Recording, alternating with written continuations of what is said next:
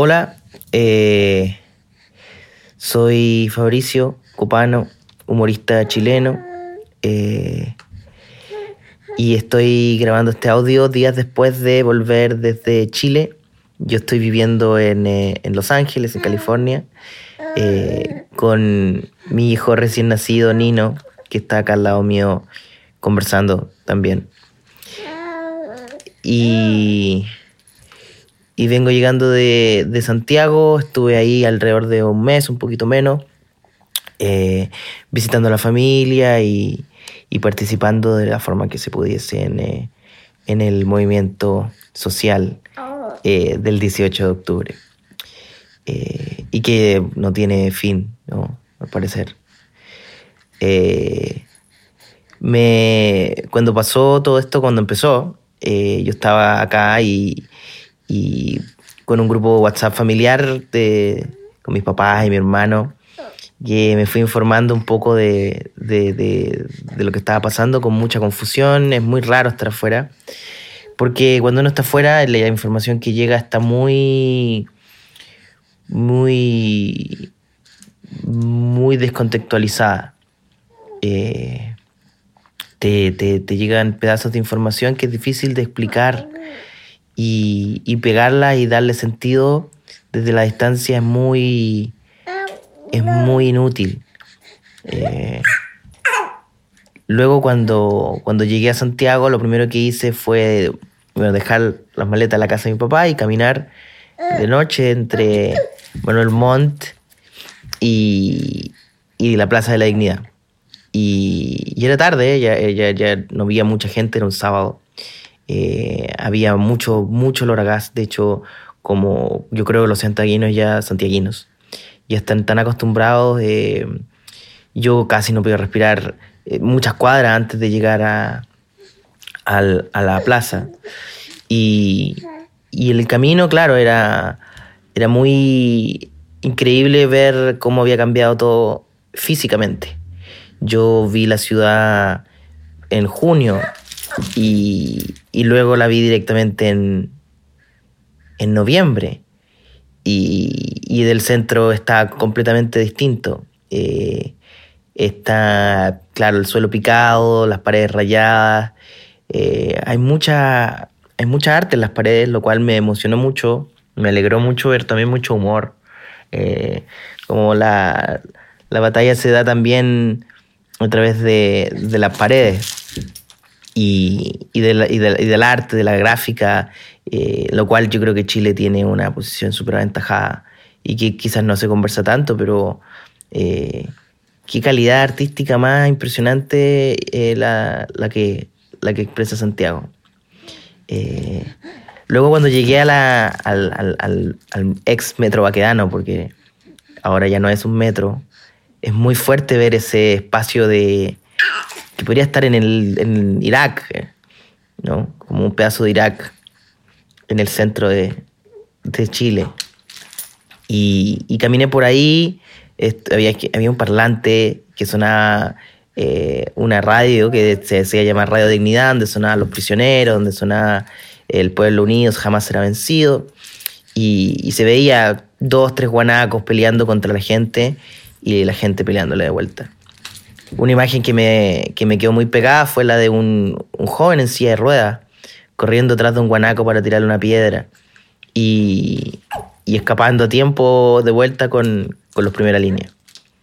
Eh, luego los días siguientes, claro, ya me pude meter un poco más en, en entender y conversar con toda la gente, ¿no? Hay tantas tantas ganas de conversar de todo el mundo. Conversar hasta las 4 de la mañana, pelear, discutir, pensar como qué pasa ahora. Eh, hay, mucho, hay mucho alcohol, hay mucho alcohol en la ciudad. Eh, o al menos en los círculos que yo me muevo, sentí que la ansiedad y el, y el susto también puso a todos más borrachos, eh, que ya lo eran, pero esto fue un, un aliciente. Y, y también mucha como mucha ansiedad, entonces mucha pizza, mucha como pidamos, pidamos pizza, como pidamos pan, como comemos pan. Eh, creo que claro, hay algo como de la, ansiedad que genera todo esto que te hace como tomar y comer mucho muy tarde y conversar e intentar sacarse el, el, el tema de adentro. Pero el tema no se va a salir en muchos años y, y, y, yo creo que es como impresionante pensar en este, en este país nuevo. Eh, que uno no quiere que se acabe, ¿no? Como que uno no quiere que de repente un día se, se vayan todos para la casa. Eh, y uno ahí piensa y dice como, bueno, ¿qué puedo hacer yo? Eh, una de las cosas que pude hacer es ir a Puente Alto, a una plaza, hacer un show en vivo que estuvo increíble porque falló todo, falló la técnica, falló el audio, era una plaza muy grande, entonces eh, de atrás gritaban, no se escucha, eh, y los de adelante luego decían como cállense, y, lo que logramos fue con, un, con la gente de la coordinadora Chichigán poner un parlante al medio de la plaza y me tuve que parar en el parlante. Y, y fue un momento donde dije, oh, aquí estoy, o sea, esta este es la forma en que uno hace algo. Eh, generar ruido, así como, como, como golpear una, una, una, una, cacerola, es hablar, es gritar, es generar risa, generar ruido nomás. Cuando tú generas ruido, alertáis a la, a las autoridades, les, les da miedo que haya ruido, que haya, que haya, que haya algo que no puedan controlar, un discurso, aunque sea un, como bien digo, un, un sonido que no, no, ellos no puedan manejar o, callar. Y eso fue muy, muy, muy esperanzador, muy emocionante, muy, muy, muy bonito. Eh, luego tuve otras dos oportunidades de ir a, a, a, la, Plaza de la Dignidad a marchar muy piola, a caminar. Porque ya no es, no es marchar, es como estar, es como un asentamiento, es como un... Y que vuelve todos los viernes o todos los jueves y de distintas maneras todos los días también. Eh,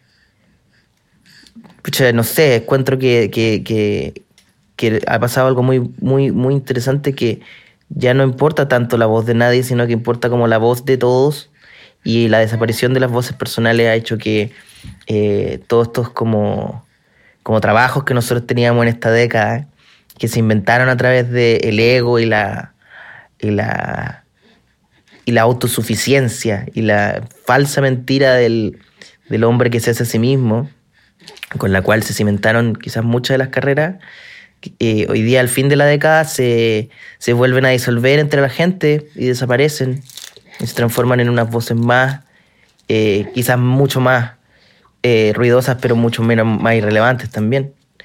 Y, y eso, eso es muy, muy interesante como a nivel también personal, de volver a pensarse uno mismo como parte de, de todos, de un colectivo y de la gente. Y, y dejar de pensar que hay como una caballita, como la carrera de caballitos que, que uno tiene que, que correr, que es lo que nos enseñaron en los colegios, en la calle, en la tele, y que nosotros también repetimos y enseñamos a otros. Eh, desenseñar todo eso, uff, qué proceso más duro y difícil. Pero, eh, puta, sí, ahora como que al menos podemos pararnos desde la conciencia y desde ahí repensar nuestra forma de actuar. Y al mismo tiempo, como tuve hartas crisis internas, además de la externa, eh, estaba yendo al psicólogo, estaba yendo pensando de nuevo en muchas cosas y vuelvo a poner esa idea de cómo la conciencia te, te, redirige. Y la conciencia que, que, tenido a través de, del psicólogo o de conversar, de, sacar y de volver a explorar eh, desde dónde hablo, me ha hecho también pensar en que, claro, la conciencia simplemente cambia la conciencia. Por eso el despertar, por eso los ojos de Chile, por eso eh, la evasión, todos esos conceptos hacen tanto sentido, ¿no? Como habíamos evadido tanto y, y yo luego despertado. Eh, no sé, pues me encanta. Como que siempre había un poco sentido que Chile era, era fome o era como eh, estábamos todos medio apagados. De hecho, cuando fui a, a, Viña el 2017 lo dije un poco, que era como que siempre nos dejábamos pasar a llevar y luego el lunes estábamos de vuelta en el mismo supermercado y que nunca nos enojábamos de verdad, nos enojábamos por el ratito y luego nos tragábamos esa mierda y seguíamos. Y, y ahora que no, me dan unas ganas de volverme y de estar allá. Eh, pero tengo acá a alguien que está haciendo mucho ruido, que está muy ansioso y está muy nuevo y necesita que yo esté acá con él. Pero también estará allá conmigo en algún momento. Así que eso, muchas gracias. Chao.